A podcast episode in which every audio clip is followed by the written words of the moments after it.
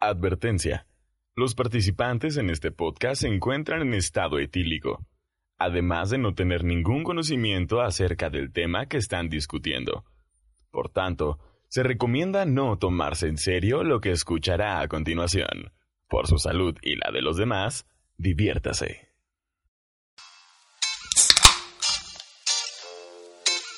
Tomados al micrófono, ebrios de opinión.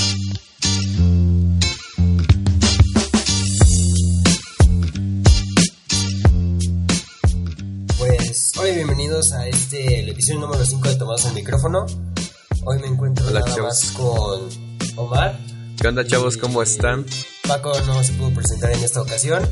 No, porque al parecer es muy pendejo y no ve películas en el- todo el año, no sé por qué, pero es lo más fácil del mundo hablar de películas y el vato no quiere, no vino. Así que, bueno, pues continuamos con, con esto, Isaac.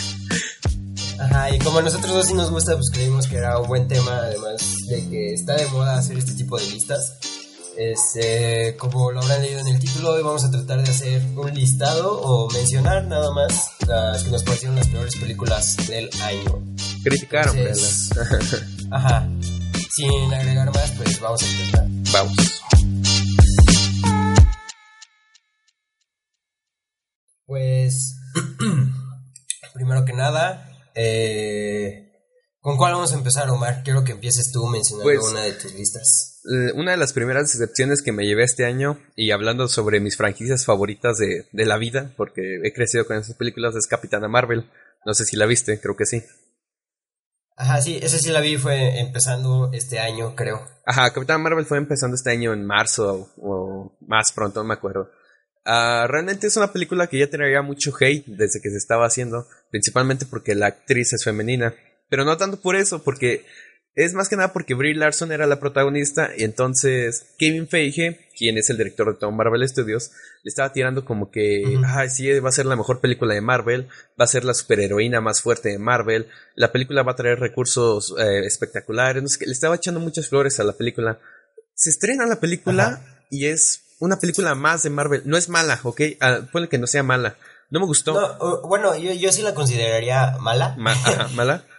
Pero, Pero creo que el hate, este, en un principio, creo que fue más porque la actriz en sí cae mal. No, no tanto, o sea, no nos pongamos en este plan de machista o del Ajá, ajá. feminismo. sí, para Porque nada. no tiene nada que ver. Es más bien la actitud de la. De la Es que es mu- cae es mal, muy a antipática. los mismos- Es muy antipática. Ajá. Como que estás, como si Ajá. platicaras co- conmigo, con alguien, y me río y tú no te ríes. O sea, la actriz es así muy antipática, es la palabra. Sí, sí, sí. Y a los mismos, a sus mismas coestrellas que pues ya trabajó con ellos en Avengers Endgame, que más adelante lo vamos a tocar. Exacto. Este, a las mismas coestrellas tampoco se veían entrevistas en las que tampoco era como que pareciera o sea, muy de su agrado. Lo que es Samuel L. Jackson, que es un actor súper carismático, y no, no, no había química entre ellos dos, y al parecer como que quisieron formar una pareja romántica o algo por el estilo. Ajá. Sí, porque inclusive a lo mejor entre ellos hay un poco más de química que con los demás. Que con los este, demás actores. actores, ajá. Ajá, porque inclusive hasta Netflix sacaron una película juntos terminando de grabar Capitana Marvel. Ajá. Pero sí me parece muy un poco forzada la situación entre los dos personajes. Eh, no me termina de convencer, además de que la actuación de Brie Larson es básicamente lo mismo que la actuación de la chica de Crepúsculo. Ok. Este tiene tiene más carisma una caca que me aventé ayer.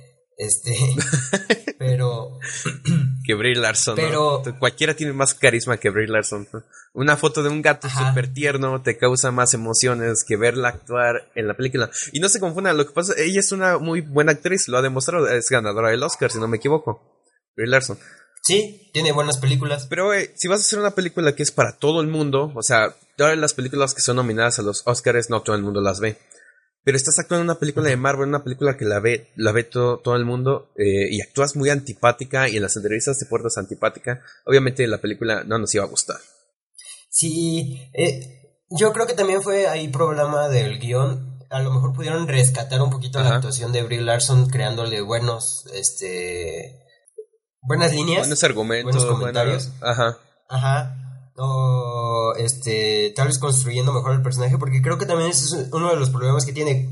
Como no conocemos el trasfondo del personaje, sino ya hasta el final, este, y también por en medio no nos lo, no nos lo construyen como que bien, el personaje no termina de caer. O de no terminamos de, de, sentir, de preocuparnos por él o de sentir emoción porque ganó al final, ¿no? Simplemente pasa sin pena ni gloria. Ajá. Y, yo creo un actor desperdiciadísimo en esa película es Jude Law, que es el malvado ñaca ñaca de la película. Exacto, toda la película es como como que la quiere hacer, pero al final, el desenlace, la, la riegan totalmente. Y esos, esos son los escritores, ¿eh? o sea, no tanto por el actor o eso, sino los guionistas al momento de hacerla, no sé, no se la quisieron complicar o algo y... Ah, guion, un guion Ajá, no se quisieron... Esa parte. Ajá, no se quisieron arriesgar como sucede en cualquier película de Marvel, creo, no quisieron arriesgar nada. Ándale, no se, este, se fueron por la segura Exacto. Se fueron muy por la segura y le escribieron un papel para Jude Law que aún así no termina de funcionar. Creo que viene mucho como que el estilo de actuación que tiene Jude Law y lo hicieron exactamente para él el papel y aún así no, no funcionó. No, es que es, un personaje que está ahí nada más para vender, para que digas, ah, si traen un gran actor a una película de Marvel, bueno, voy a, voy a verla. El problema con estas películas, bueno, ya no, yo no, ya no lo consideraba tanto como un problema. Las películas de Marvel siempre tienen problemas en el guion. Yo las considero ya unas películas más para palomeras, yo solo voy a disfrutarlas. Por eso es que no había tocado tanto que no me gustaba por el guion.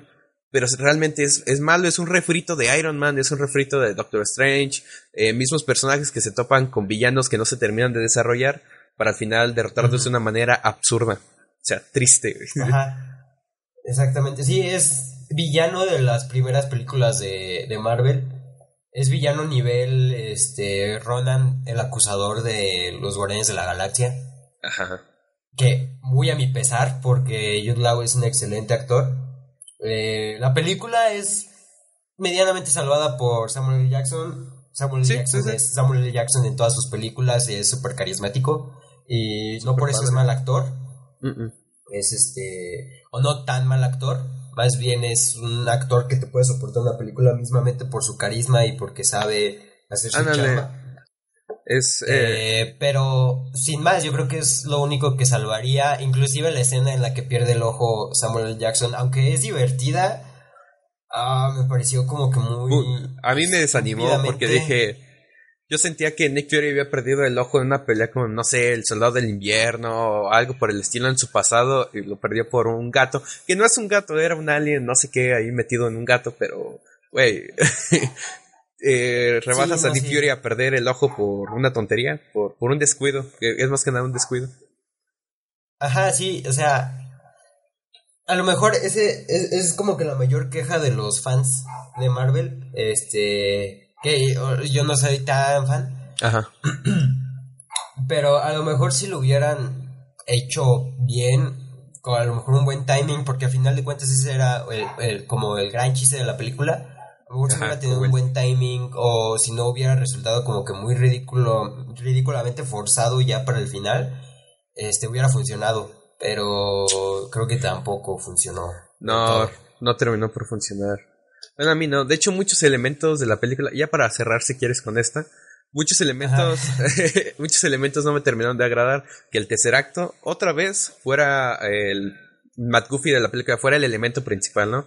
Toda la película estás persiguiendo al. Güey, eh, ese, esa gema del infinito en especial la hemos seguido en las películas de Marvel, en Capitán América, en Avengers, en Avengers Endgame otra vez. Entonces, ¿por qué nos pones el tercer acto otra vez como foco principal? ¿Por qué haces.? Ah, para mí, los villanos de Capitán Marvel, que eran los Skrull, eran personajes súper bien construidos, no sé, de los cómics que me encantaban, que me causaban terror, a lo mejor cuando miraba, los miraba de más pequeño. Y acá los hicieron una ridiculez, totalmente una decepción, pues, una decepción más.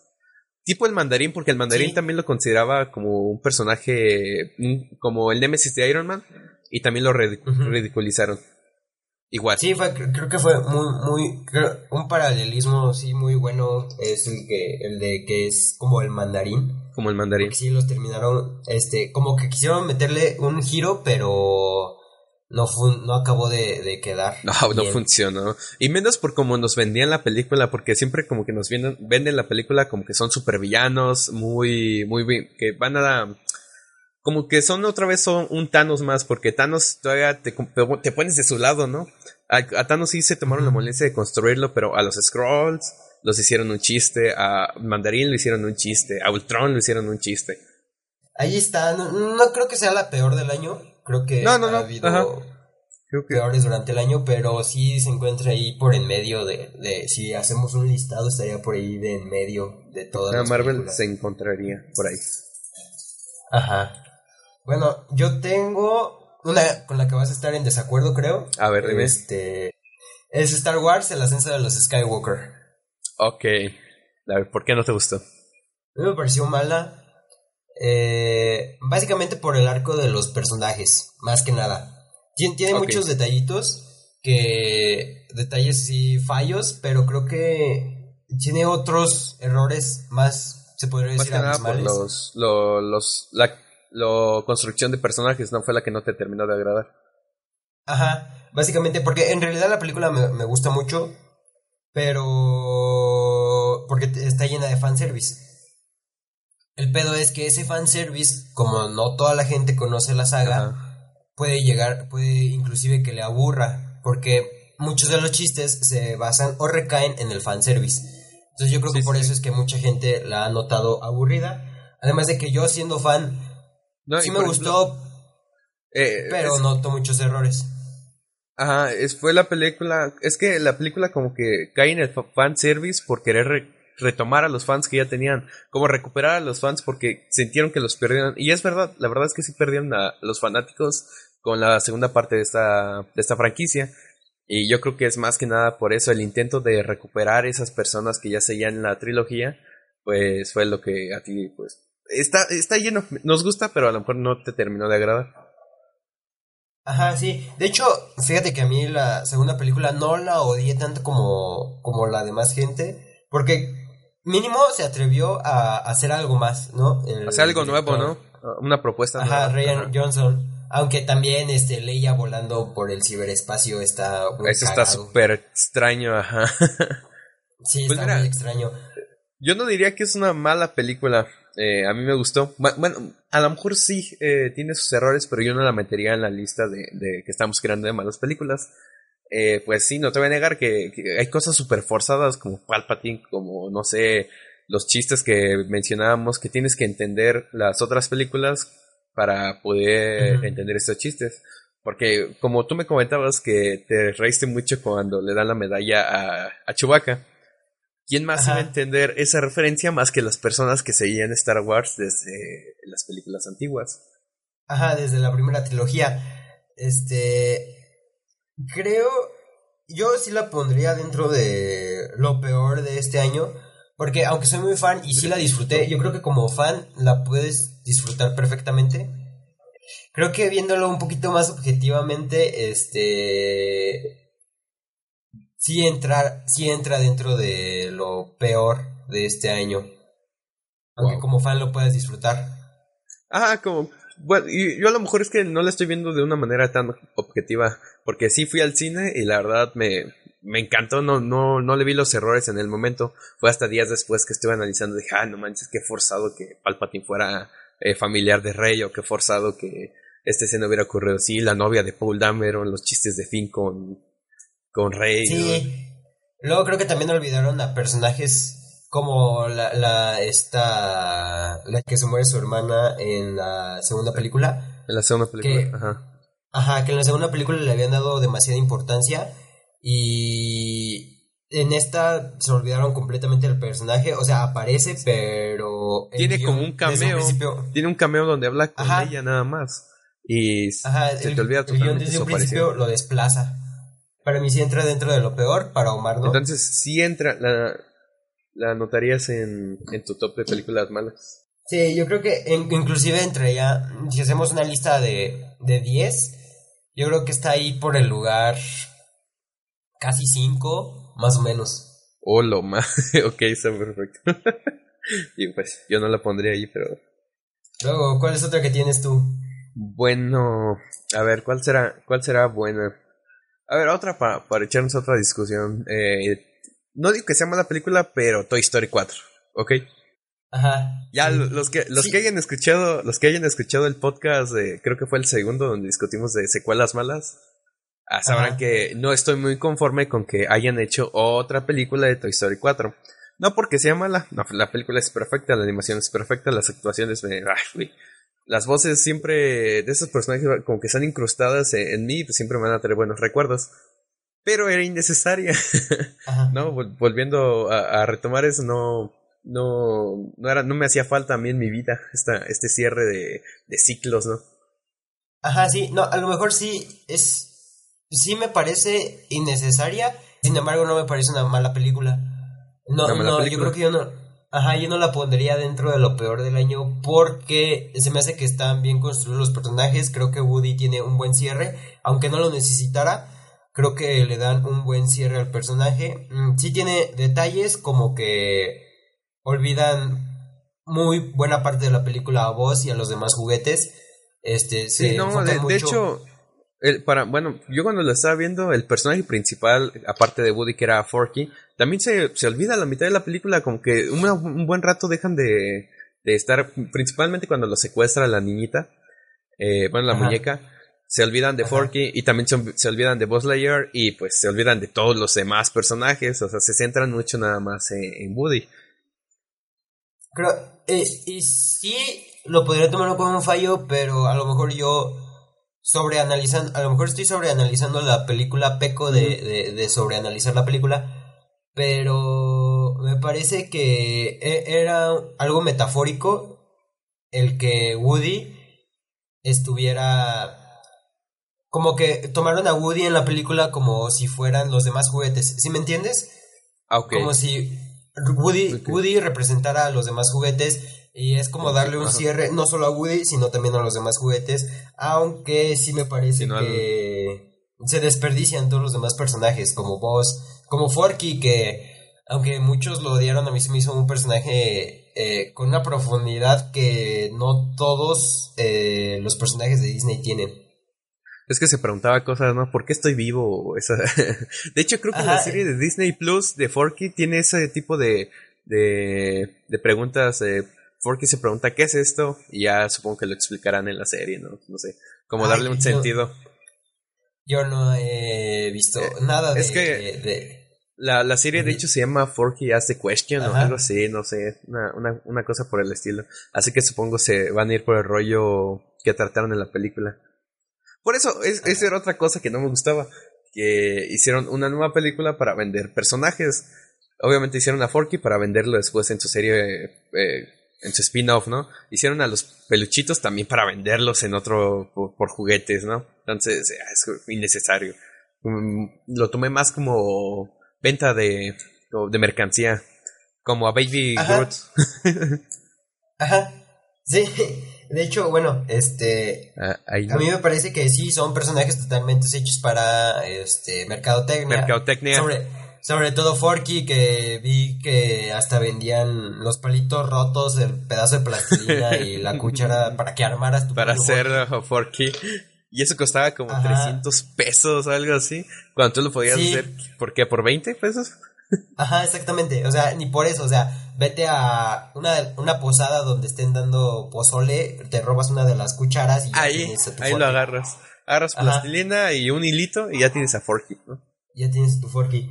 Sin embargo, me parecieron bien construir los personajes, aunque eran totalmente para vender. Yo creo que no es, no, no pienso que los hayan creado porque iban a ser súper necesarios en la trama. No, están obviamente ahí para vender, pero eh, me parece que los justificaron bien. Me Ok. parece que son sí, personajes divertidos, sobre todo el conejo y el pato. Este, están Ah, bueno, magníficamente. Bueno, entonces con esta película quedamos que, ah, bueno, a ti te gustó, a mí no tanto, pero no entra en el top de, de lo peor de 2019. Yo creo que ah, tal vez este sí entraría dentro de ah, las decepciones del 2019.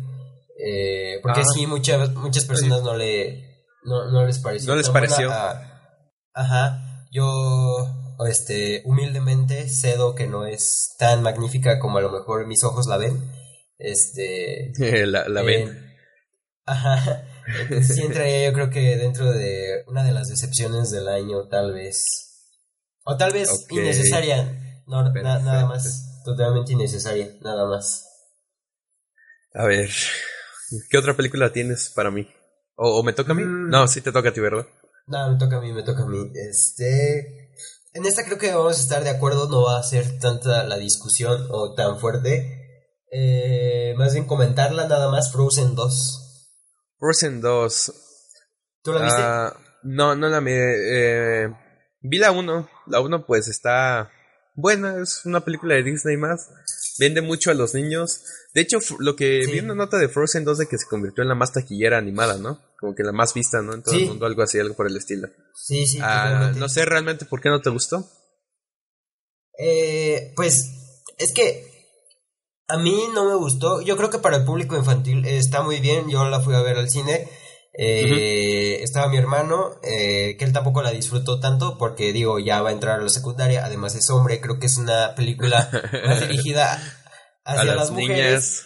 o, al- claro. ajá, o a los niños más pequeños. Más pequeños. Pero, pero los demás niños que estaban en la sala, los más chiquitos o las niñas, neta la estaban disfrut- disfrutando muchísimo. Se reían de cada babosada o pendejada que le pasaba a los personajes. Sobre todo. Ajá. Y, ah, y con él se estaban maravilladas las niñas, este, cantando las canciones que, este, yo creo que porque ya era la quinta o sexta vez que hacían que sus papás las llevaran a ver la película. Ok, ok, Pero a mí- ok. A mí no me pareció, o sea, yo traté de verlo lo más objetivamente. Y a lo mejor estoy hablando desde mi posición de que no soy el público objetivo, pero me pareció aburrida. Eh, Las canciones, simplemente empezando por ahí, Es lenta. se me hacían... No se me hacían tan entrañables como las primeras, ni siquiera la canción principal que era supuestamente la sustitución de Libre Soy, que la verdad ni siquiera me acuerdo de cómo va la, la pinche canción. Eh, y de hecho, eh, casi al final de las películas, una de las últimas, eh, una de las últimas canciones, eh, el personaje de Elsa, yo la vi doblada. El personaje Ah, de Elsa se avienta un, un gallo, o sea, este. ¿Neta? La, ajá, o sea, una. No es un gallo, es una nota, pero es una nota muy aguda. O a lo mejor sí es ¿Quién un gallo. interpreta la de gallo. a Elsa, güey? ¿Quién- No quién- tengo ni la menor idea. Eh, yo la A vi ver, doblada. veo. Ajá. Pero, de hecho, en esa canción, de tan este aburrido que yo Ajá. estaba, yo me estaba quedando dormido y de repente suena eso, es, retumba en las bocinas y, ay, güey, sí, cierto, estoy viendo una película. Neta, o sea, aburridísima. Eh, a mí, estuve leyendo críticas y parece que la crítica le encantó. Eh, creo que hasta estaban diciendo que era mejor que la 1. Eh, Ah, chinga. a mí, aunque Ah. también no me gusta tanto la 1, yo creo que sí pondría la 1 un poquito más arriba. Pero al final de cuentas es Disney. Saben hacer películas, Mm. saben lo que hacen, saben su... Sabe vender. Disney sabe Ajá, vender. conocen su chamba. O sea, la animación no le puedo poner ningún pero porque está... Ah, no. de- Porque trailers y todo. Exacto, está Ajá. impecable. No le puedes eh, decir nada a Disney por, por- por ese lado. Sí, no, no, no, totalmente está muy, muy, muy, muy bien animada. Pero sí me pareció bastante aburrida. Además, llegando al, al humor, se me hizo humor muy fácil, eh, totalmente para niños. Mm, hay una escena que me, me, me gustó, eh, que fue la de... Es una escena donde está el personaje del vato, no me acuerdo cómo se llama, el que tiene el reno, que tiene este fetiche raro con su reno. Eh, Simón, ese güey. Ajá. Este, en la que en la película, durante toda la película quiere pedir matrimonio a Ana eh, y tiene esta escena con varios renos que se encuentran atrapados en el bosque encantado, eh, como si fuera un videoclip de los 70s, 80s, como de los Backstreet Boys, ¿no? un poquito más para atrás, este, onda así como que y los renos cantando junto con él. Ajá. Eh, eh, está muy bien, muy bien hecha esa escena y sobre todo es un chiste para los adultos porque los niños obviamente no lo van a entender, no van a entender Sí, la referencia. sí, sí, sí, sí. Pero eh, es un chiste para los mayores, pero está muy, muy, muy chido. El, mi único problema es que la siguiente queja que tengo, que los... Creo que es una película llena de momentos. No es una historia. Porque creo que te plasman momentos, pero no te llevan, no te los construyen. Te- eso es- yo siento al director así como de... Como Ahora vamos a ver. momentos épicos, ¿no? Como ocupo un momento épico en esta parte, un momento épico a los 30 minutos y el final, ¿no? Algo, algo así. Así lo sentiste. Ajá, exactamente. Ah, ok. Era así sí, como sí, de, sí. aquí los quiero hacer llorar, ponles esto. Eh, aquí los quiero Oh, hacer cagarse de la risa, ponles esto. Eh, aquí los quiero bien, que bien, se mueran de drama, aquí ponles esto. Pero no te construían, no te dejaban ese camino hecho para llegar ahí. Y fue lo que me pasó con esta escena, que a lo mejor es una de las que está un poquito más construidas. eh, porque desde un principio de la película te están este, planteando que este güey se quiere casar con Ana pero que no lo terminan de llevar totalmente bien. Entonces cuando llega sí es una escena muy chida, pero creo que muy sin Le sentido. faltó construcción, le faltó un camino que llevara a esa escena. Ajá, exactamente. Oh, perfecto. entonces, Pues es- entonces, es- ajá. esa la- es mi, mi, mi queja con esa película. Pues, ¿le agregarías entonces a la lista o, o la dejarías fuera? Eh, yo, en, en mi particular opinión, sí la agregaría en la lista. A lo mejor sería de las últimas, a lo mejor sería la décima, tal vez. Retoma y te volviste a Pero sí. congelar. Sí, sí la agregaría. Y yo creo que en- de este año va a salir en varios este, revistas de cine muy comercial, va a salir como en el top de lo mejor, tal vez, porque estuve leyendo críticas y les fascinó. Ah, sí, y supongo que sí, porque pues- a- aparte de eso, pues, reto- retomando lo que ya había mencionado, pues fue una película hecha para vender y hecha para venderle a los niños. Y bueno, no tanto a los niños, ¿verdad? Porque los papás al final son los que pagan, Ajá, pero totalmente. eh, pues Disney que no puede hacer mejor más que vender. Sí, totalmente. Y, y sobre todo ya que vienen estas fechas de Navidad y los Reyes Magos, funciona Ajá. Ándale. bast- bastante bien. Eh, luego, ¿cuál tienes? Ah, te menciono una yo. Tengo. Ah, ¿Cuál será buena? Bueno, tengo Ted Bundy o quieres que hablemos de Escuadrón 6? Bueno, de las dos podemos mencionarla súper rápido. Porque a lo mejor creo que no la viste. Bueno, No, no vi ninguna de las dos. con, con- con Escuadrón 6 lo- hubo mucha publicidad alrededor de esta película, creo que más que nada en YouTube o en redes sociales. Como que también Netflix le puso mucho, mucho énfasis a que se iba a estrenar porque era, pues me sale Ryan Reynolds. Eh, no me gustó, de- la quité a los 10 minutos. Eh, no, obviamente no porque diga que Ryan Reynolds es un mal actor o algo. No me gustó la, la dirección. Eh, de hecho, es de estas películas que tienen como cámara en mano. Y por ejemplo, le pasa algo a un personaje y como que le hacen zoom y se ve movido. No, no me gusta, me marea, me marea, me marea. Entonces, desde el momento en que Ajá. miré ese tipo de cosas, no, no me atrapó. La, la trama tampoco me, me llamó mucho la atención. Era una trama muy X. Era algo así como de que eh, son algo por el estilo de cazar recompensas. No sé, la verdad no, ya ni me acuerdo. No me gustó. La quité. Y con Yo- Ted Bundy. Ah, Ajá. a ver, men- no, menciona si vas a hablar algo de. Este, pues no tengo mucho que mencionar, no la vi, pero pues me, me parecía que Ryan Reynolds había hecho buenos trabajos hasta la fecha. O sea, Sí, no es el sí. super actor, pero creo que había estado haciendo un, o había estado escogiendo bien sus películas en las que iba a participar. Yo vi el tráiler Exacto. porque lo estuvieron pasando un chingo en YouTube, me quedó así. Sí, es que. Netflix le dio le dio mucha importancia a esta película este este año, o sea, como que un estreno importante. Sí, sí, sí, sí. Eh, sobre todo por las estrellas que tiene, porque creo que tiene un buen reparto, o si no un buen reparto, un reparto de nivel en Hollywood, de ya... Ajá, que ajá, pagan- reconocido. pagan. Ajá, que ya ganan millones. Ya es- yo creo que sería lo único que agregaría. Sí, eh, la vi un tipo de esas películas que son para para palomeras, ¿no? Tipo La Falla de San Andrés o algo por el estilo que no, no te aportan nada en tu vida, pero a lo mejor te echas un buen rato de acción. Ey, sí, sí, sí. Y la otra es... ¿Viste Ted Bundy? O, bueno, en Ah, español, tam- el, el español le pusieron un nombre súper largo, ¿no? como... ¿Cómo Eh, extremadamente cruel y malvado. No, no, no, no, no la vi. Ah, pues mira, ¿qué te puedo decir? O sea, Zac Efron sí es muy buen actor. Eh, sí me gustó en esa película. Pero el verla a través de los ojos de Lily Collins, ah, como que la hace aburrida. Le quita, le quitó para mí toda la, la- el atractivo que, que pasaban en los trailers. Yo decía, ah, al fin voy a saber, no. Yo quería ver a Ted Bundy matando gente. Y todo lo vemos a través de los ojos de su novia. Incluso cuando terminan, seguimos viéndolo a través de los ojos de su novia. O bueno, de su ex, ya en el momento, porque ya en una escena teníamos a- al Ted cogiendo con otra persona y la novia todavía seguía preocupada acá o pensando en él, incluso ella ya tenía otra pareja.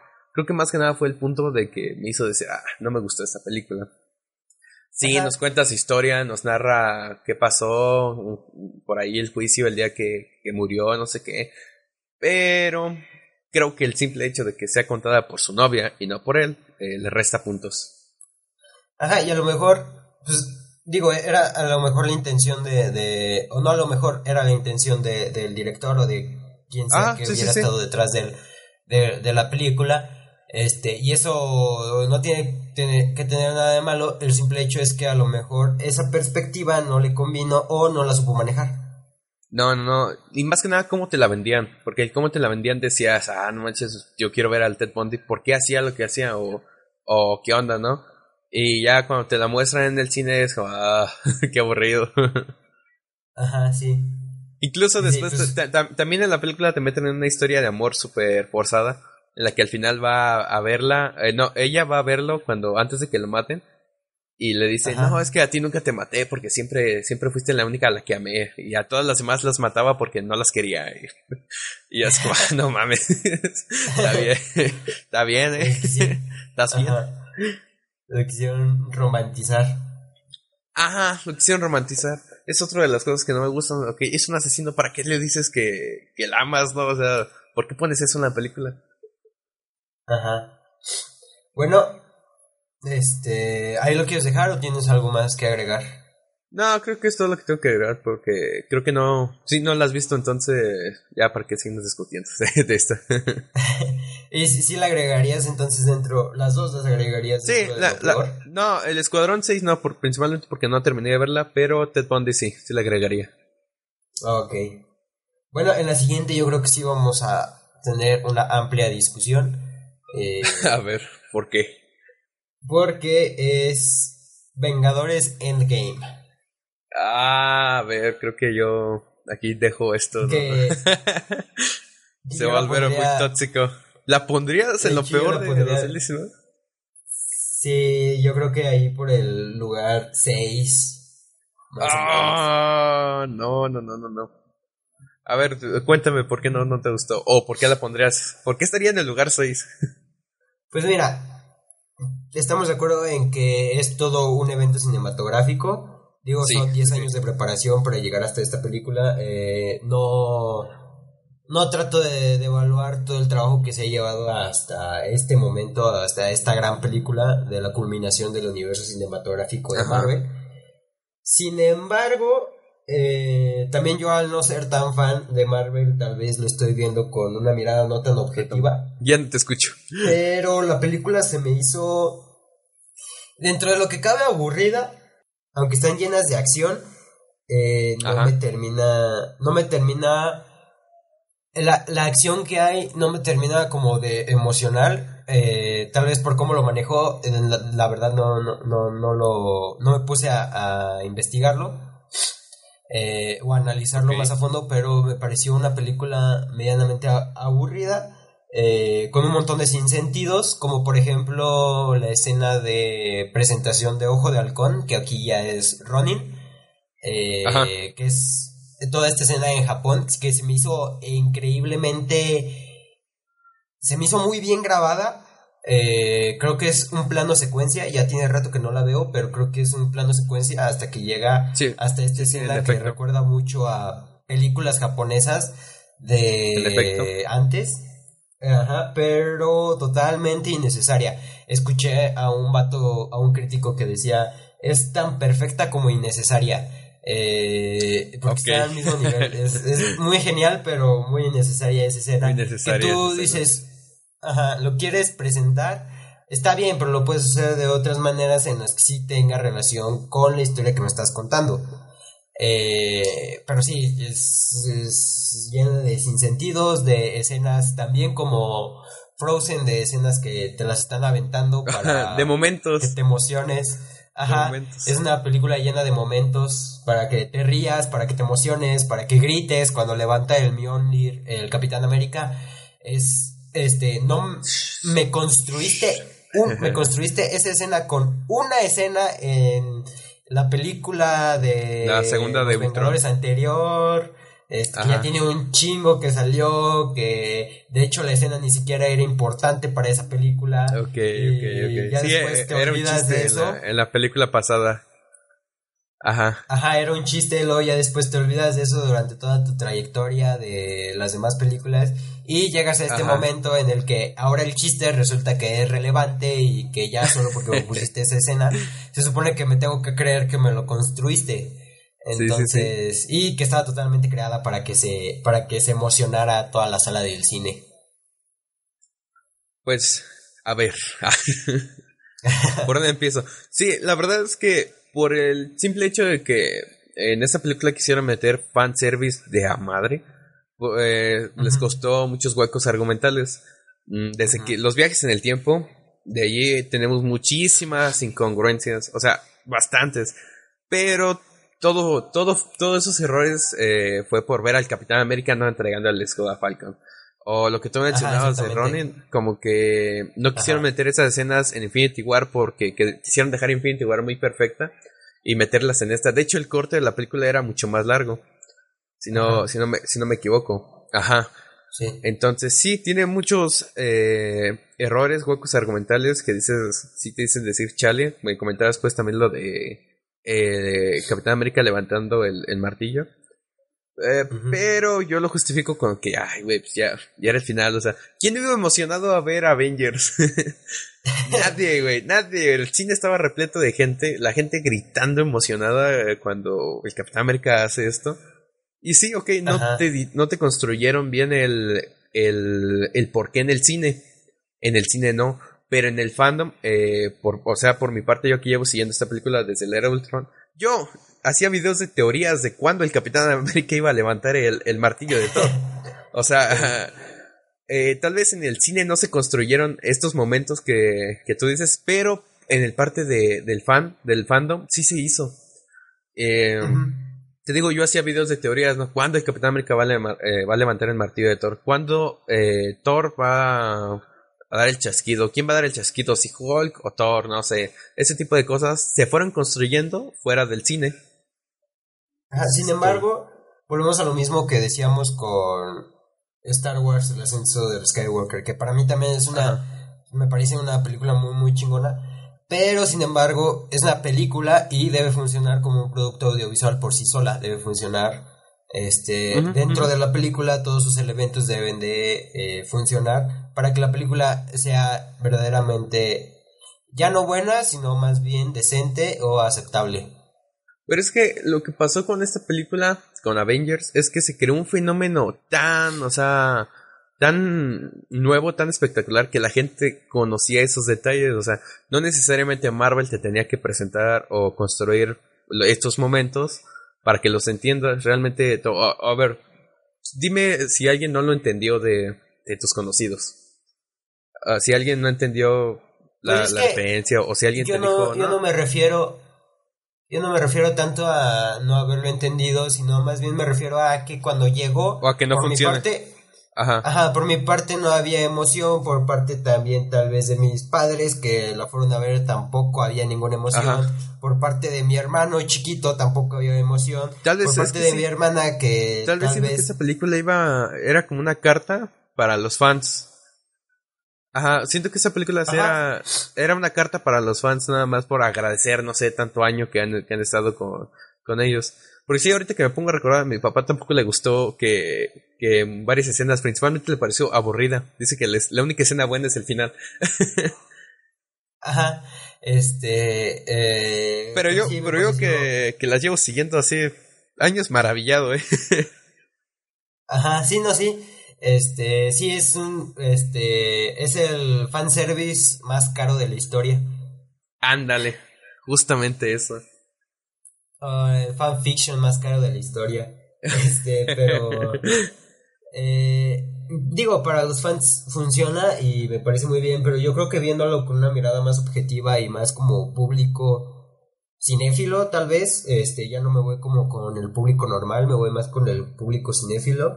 Eh, Puede llegar a parecer una película aburrida porque por todo esto de que no construye muchas cosas. Sí, sí, sí, por todos los esos La-. También la rata, la rata Deus Ex Máquina que aparece al principio. Ándale. Sí, sí, sí, sí, sí. Cosas forzadas, pues. Sí, cosas Ah. como que muy forzadas, este, muchos estaban justificando que eran detalles, errores que le perdonaban porque toda la demás película estaba bien hecha. y Yo creo que no. No, no, no, no. Eh, la- eso sí, las demás películas no están bien hechas. Si acaso hay, hay una que otra que sí se salva, Sí. no sé, como Capitán América 2, que es muy buena, de mi parecer. Ajá, el soldado del Pero invierno. todas las películas tienen huecos Sí. argumentales y cosas forzadas y de Marvel. Sí, sí, sí.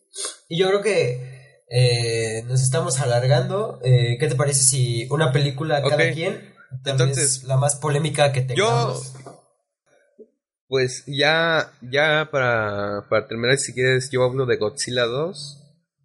Y nada más mencionamos las decepciones que, que ni siquiera vimos, como Hellboy, Hombres de Negro. Ajá, sí.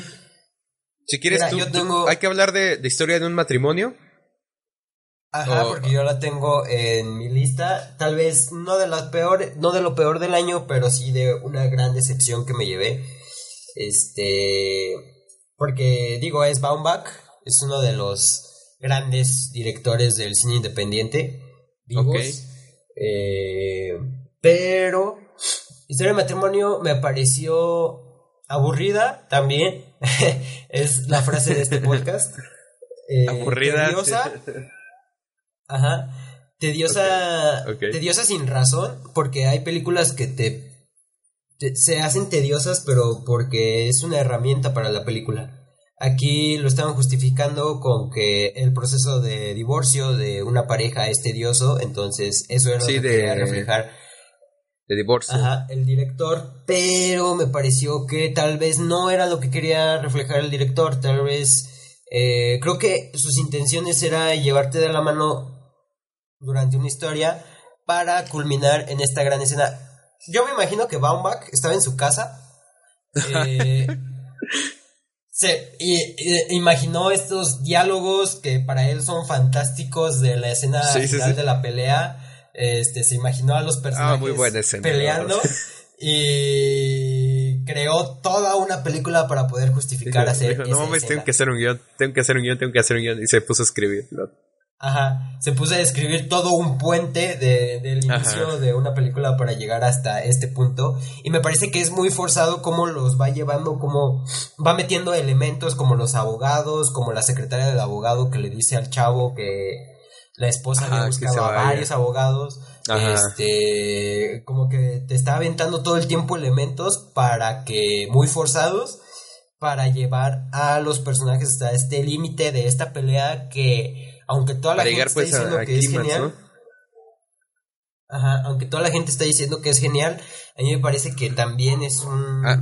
montón de diálogos soltados. o Para mí es genial. Para mí me gusta. ah, o sea, a mí me gustó. Y sí, está en mi top de mejores películas de 2019. Pero porque Ajá. sí me puse del lado de uno de los personajes. O sea, me puse del lado de, de Adam. ¿Cómo se llama el actor? De Kylo Adam Driver. hombre. Adam Driver. Ajá. Me puse de su lado. Eh, porque la película empieza como que con Scarlett Johansson muy fuerte y luego con este güey y así.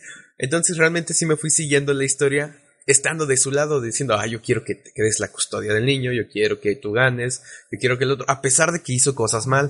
O sea, de eso estoy de Sí, acuerdo. y, Ya- yo ya creo que ese es otro de sus fallos. Porque a mí me parece que puso esa perspectiva medio mañosa este, de dejar mal parada al personaje de Scarlett Johansson Hizo... para que el personaje se Ajá, Ajá, sí, para, que, sí. para que el personaje se clavara en la película este, para, bueno, más bien el público se clavará en la película y no aburrirte, porque en realidad la película podría ser aburrida. Sin embargo, Ajá, te, pone sí, la per- te pone a favor de la perspectiva del vato para que tú sigas viendo, para ver qué pasa con él. Este, y no, y que no pierdas la, no pierdas el hilo o la emoción de la película. Y sin embargo, esto no estaría mal. No estaría mal presentarte nada más la perspectiva de uno de los personajes. Pero las, los trailers de la película y todo el marketing te lo habían manejado como que te iba a presentar las dos, este, las dos caras de la moneda. Te iba a, a llevar de la mano que iba a ser algo diferente a las demás películas y que te iba a llevar de la mano de Fíjate que pasó algo muy curioso. Y es que yo no miré ningún tráiler de, de esta película. Simplemente un día estaba en Netflix y la, me la puse.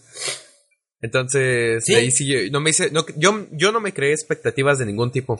Simplemente me puse, la, la estaba viendo y a la mitad de la película dije, ah, yo quiero que gane el vato. Y me puse a verla. Sí siento que es de las mejores películas de ¿Qué pasó? 2019 porque sí está el mito, pero no me gustó el final. No me gustó tanto la película, más bien, porque Ajá. me parece que como te decía antes, este, te lo habían manejado como, este, que te iban a presentar las dos caras de la moneda. Eh, Y así lo habían presentado. Y yo creo que le pasó a mucha gente lo que te pasó a ti, que no supo previamente de la película, porque digo, es Noah Baumbach, es un director súper desconocido por el sí, público sí. en general. Este, muchos no se enteraron ya hasta que salió la película o hasta que empezaron a sacar memes de la pelea, de que existía. Exacto. Este, y fue que la vieron y fue que la curiosidad les ganó a todo ¿Les el ganó? público y fue y la vio. Ajá. Pero no creo, creo que, aunque no me parece que esté dentro de lo peor, no creo que sea la película que, que todos dicen. Sí, porque ahorita, bueno, eh, ya un poquito de spoiler, pero le fue muy bien, a- le fue bien en las nominaciones a los Globos de Oro. Entonces por ahí como que se quiere colar mucho en los Oscars, ¿no? Pero bueno, entonces no dirías que está, aún así Ah, bueno. no dirías que está en el top de lo peor. No, porque digo, también hay que reconocer este que las actuaciones de Scarlett Johansson y Adam Driver son están muy muy Muy, chingonas. muy buenas, Este, ajá. Adam Driver quizá es ahorita de los mejores actores de su generación. Y Scarlett Johansson, Yes. aunque ha estado involucrada en Marvel y a mí no me late tanto. Lo hace muy este, bien, sí, lo hace muy Ha bien. hecho, ajá, tiene películas excelentes, incluso en el universo cinematográfico Exacto. lo hace muy bien. Entonces creo que las concluimos actuaciones no que es una diosa. con las actuaciones. Ajá, también además. Entonces sí creo que con las actuaciones no tengo ningún pero. Muy bien. Pues, eh, bueno, ya nos escucharán después hablando más de esta película, porque, bueno, yo sí estoy a favor de ella. y hablaremos después Ajá. de los Oscar. En, Ah. un, en un episodio siguiente. Pues ya para finalizar con, con mis películas, yo no tengo una serie de... No tengo otra película que me haya decepcionado tanto en el año, sino más bien como una serie de películas que ni siquiera vi, pero que mataron franquicias como decepciones, ¿no? Ajá, sí. ¿Me explico? Entonces, eh, empezamos por X-Men, que era el final de, de los mutantes como los conocemos actualmente en el universo cinematográfico de Fox. Eh, de entrada se miraba que era una película de bajo presupuesto, con elementos que pues no te llamaban la atención. Eh, desde que ves el maquillaje de Mystique, dices, ay, güey, o sea, no, no quiero ver eso. Entonces, pasó sin pena ni gloria esa, esa película. Sí, nadie, nadie la menciona. Siguiendo con, con Hellboy, eh, otra, otra película que te comentaba que desde mi punto de vista en el tráiler tenía muchísimos elementos y al ver tantos elementos y que no tenía como que una historia que iba a ser muy lineal, dije, nada, el, el maquillaje también se miraba súper feo, los efectos especiales mal hechos. No sé tú qué Sí, sí, opinabas al respecto. Sí, no, el tráiler a mí me parecía, o sea, se me quitaban las ganas de verlo, porque Ah, le exacto, anunciaron y la verdad, yo estaba emocionado medianamente porque yo no, yo a no mí sí había me llamó la atención las- por el actor. Por, por ese vato, no acuerdo cómo se llama. Dice, ah, lo- se la va a rifar, dije. Pero después de ver el tráiler, ah, me quitaron las ganas de verlo.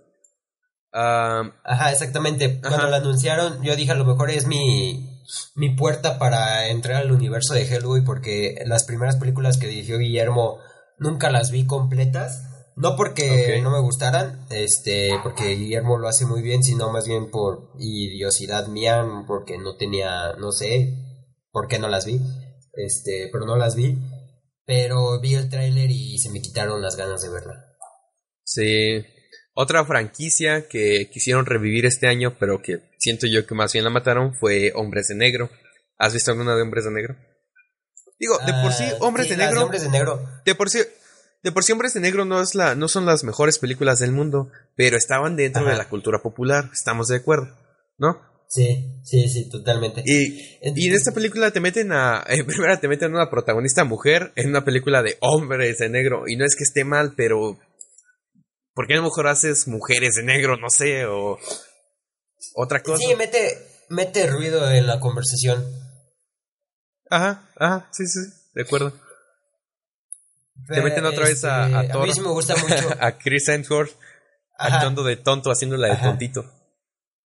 Sí, como, bueno, ya es su papel predilecto, porque de hecho Chris Hemsworth no se me hace un gran actor, bueno, no se me hace un actor decente, se me hace más Es que nunca- a- Nunca lo hemos visto, ajá, nunca lo hemos visto en un papel serio como a Scarlett Johansson o Chris Evans, que sí lo han hecho muy bien en sus respectivos papeles. Siempre ha estado actuando Sí. de tonto. Y es que se le da bien, es carismático y la gente lo quiere, entonces, ¿qué más? Ajá, bueno, sí, vende, entonces hay que usarlo. Ah, pues la siguiente película sería Godzilla 2, no sé si también la, la- por ahí la viste. Tampoco la vi. De- Bueno, eh, ajá. Es- tenía buenos elementos, tiene buenas escenas de pelea a lo mejor, pero también pasa sin pena ni gloria. No es algo que digas, ay, te- te- lo tienes que ver ahorita. Eh, no. Eh, a lo mejor lo que rescato de la película es Millie Bobby Brown, que pues la verdad se, se la rifa, está Ajá. haciendo que se está creciendo como, como actriz. Pero no, no es una película que yo te diga, ay, tienes que verla o recuérdala o vas a recordar. Me emociona más esperar Godzilla vs. King Kong. Ajá. Yo creo que, bueno, esas películas ya, este, la, la segunda parte de, de Godzilla y Godzilla contra King Kong se me hacen totalmente como para vender, este, juguetes, mercadotecnia Ajá, pura. se me- mercadotecnia para películas Ajá. palomeras. Es una película palomera. Rato. se me hace, desde que vi No te, que no salía Millie Bobby vida, Brown, desde que vi que salía Millie Bobby Brown, eh, fue así como de, esta película está hecha para vender boletos, para vender palomitas. Ajá, exacto. Ah, pues bueno, aquí había notado las de como caído del cielo o eh, Ah, este. yo también. Tú también, ¿verdad? La, y No Sí. Manches Frida 2, que ya ni me acordaba que se había También. estrenado este año. Pues Sí, comentamos rápido este- sobre esto. Omar Chaparro necesita su propia sección en cualquier listado de las peores películas del Cualquier año. top. Ajá, sí necesita su mención honorífica. Tanto Omar Chaparro como este Marta Gareda. Exacto. Pero sí, como caído del cielo, mm, ni como caído del cielo ni No Manches Frida no las he visto. Este, pero No Manches Frida 1 sí, eh, que No es Frida uno sí, pe- Basofia audiovisual. Ajá. Y ahora quieren hacer esta segunda parte que nada que ver con la historia original, no es no me parece, creo que por lo que vi en el tráiler no me parece que sea una continuación, entonces me parece una historia aparte que pudieran haber hecho con otros personajes, con este, a lo mejor si querían volver a tener a Marty Gareda y a Omar Chaparro lo hubieran podido hacer en cualquier otra película. Este, y no pasa nada, y pasa igual sin pena ni gloria, pero haciendo una segunda parte de No Manches Frida 2, creo que creo que tiran más a la mierda su trabajo. Está repleta de malas actuaciones. No manches Frida 2 sí la, sí la vi completa, como caído del cielo, ¿no? Ay, ni, ni siquiera me acuerdo. ah. Ajá, ni siquiera me acuerdo de, de cuál era la trama en sí. Creo que era que, que el personaje de Mar Chaparro la, la había, había engañado a- al personaje de. Marta Gareda después de que ya se habían hecho novios en la anterior película, Ajá. después de que les costó un huevo andar. eh, este personaje va y la caga. Ajá. Entonces se trata de que la quiere recuperar, Sí. la quiere reconquistar. Y sobre queriendo reconquistarla, hay escenas súper estúpidas de adolescentes que no son adolescentes, son ya adultos actuando de adolescentes. Eh, no sé, de la primera vez de la hermana de, de la chavita esta, ¿no? De, de queriendo hacer esto. Y te- Ay, te estresa, te estresa. Qui- Quieres ponerle mute a la pantalla y solo ver a Marta y Gareda. Eh, así no. y, y ya. es lo que me dieron ganas cuando estaba viendo esa película. como que he ido al cielo, como te digo, no la que terminé de ver. Eh, ya desde que miré la caracterización de, de Omar Chaparro, como, Ajá. como Pedro, no, dije, no, esto no, no va bien. Algo anda mal. Y la quité. Y ya para cerrar, yo tengo dos películas, este, hijas descendientes del CGI, que son El Rey León y Cats, la película basada en el musical. El Rey León sí la vi, eh, es totalmente una copia del Rey León original. Eh, no había necesidad de hacerla, no sé por qué existe esa película. Los personajes, además de ser una calca eh, cuadro por cuadro de la película original, los personajes no transmiten ninguna emoción. Original. Ajá. Y pierde, aunque es una copia de planos, pierde totalmente el carisma de la primera película. Y de hecho hasta pierde Ok. algunos de los de los de los Ok, ok, este, encuadres más famosos. Eh, no los usa. Eh, digo, si ya estás haciendo una calca cuadro por cuadro, mínimo Pues hazla bien. también los Pues, Ajá. sí, sí, sí. Sí, hazla hazla bien. bien. Y Cats ni siquiera me atrevo a irla a ver. No, no, no te atrevas a gastar dinero en eso. Yo tampoco, sinceramente. Que hay, hay buenos actores, creo que sale Idris Elba, ¿no? Idris Elba es un buen actor y, Sí. y está ahí metido en esa, porquería.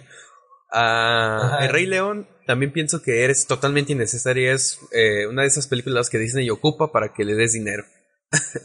que Ajá, peguen sí. las nostalgias, ¿no? Dice Disney, ay, quiero un dinerito extra, déjame ver Rey León en vida real. Sí, sí, sí. Entonces es, es, me, me es- falta un innecesaria, no aporta extra. nada. Ajá. No, a, a ver, tocando un poquito este tema, ¿no viste a Aladdin? Aladdin sí lo vi. Eh, acabé muy decepcionado.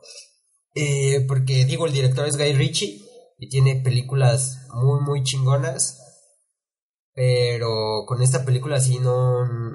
Aladdin no. Creo Ajá. que no es tan mala como para ponerle lo peor de. de No, no, no, no, no. De hecho, a mí, a mí me gustó, me parece una película. A lo mejor tal vez porque sí me pegó mucho en la nostalgia Aladdin o de que, no sé, quería... Estaba muy emocionado por verla. Me gustó, me terminó gustando. Digo, la- las actuaciones de, de estos dos chavos que, que hacen a los personajes no son la gran cosa. Will Smith salva Ajá. muchísimo la película. Pero Sí, la- me terminó gustando. Ni es mala ni es tan buena. Sí, Will Smith cargó toda la película. Y de todas formas creo que es también sí. uno de sus papeles más medianos. Este, de Will Smith. Y aunque el genio es traumático de ver, creo que es carismático, entonces funciona. Sí, es carismático, exacto. Bueno, creo que cerramos con todas las películas, ¿no? Sí, creo que ya terminamos con esto. Este, no olviden seguir la página de Facebook. eh, Sí, muy YouTube, importante. También lo subimos por ahí. Ajá. La- en la página de Facebook generalmente van a encontrar contenido de lo que estemos hablando en el podcast, así que de aquí voy a sacar bastante para estar publicando. Síganla, eh, está como Tomados al micrófono, búsquenla como Toma 2 al micrófono. Instagram también tenemos como Tomados al micrófono. Ajá. Y no sé si tú tienes Sí. alguna red social en la que quieres que te sigan. Este, pues pueden seguirme por Instagram, este, Isaac Martínez. Este, ahí voy a aparecer. Este, probablemente Igual a- por ahí tenga una foto de Ajá, tomados. igual ahí apareces en los apareces en el, en el Instagram. Del Instagram de Tomados al micrófono pueden encontrar el de Isaac, el de Paco y el mío también como Omar el Chido. Sí, y no olviden también escucharnos por Spotify. Este, nos hace falta que nos escuche más gente en Spotify. Si nos están escuchando en YouTube. Y si están escuchándonos en Spotify, váyanse también a YouTube, aunque no lo terminen de escuchar, nomás para que aparezca ahí la view. La vista. Ajá, Sí, sí, sí. exactamente. Nada más denle like y ya se pueden retirar a hacer otras cosas. Perfecto. Antes de acabar, pues un saludo a todos los que nos escuchan de los grupos de, de Facebook, de podcast. Ahí son Ah, bastante, apoyan, apoyan bastante. Un saludo y muchas gracias por escuchar también. Eh, también feliz cumpleaños a nuestra compañera Rubí, que cumple años el 4 de este mes. Uh, feliz Este, cumpleaños. Y me pidió de favor que, que le, que la felicitara en el podcast. Sí, sí, sí, cómo Eh, no. Esto sería todo. Yo soy Isaac, su servilleta Yo soy Omar. siempre. Ajá, Y exacto. nos vemos hasta la próxima. Bye.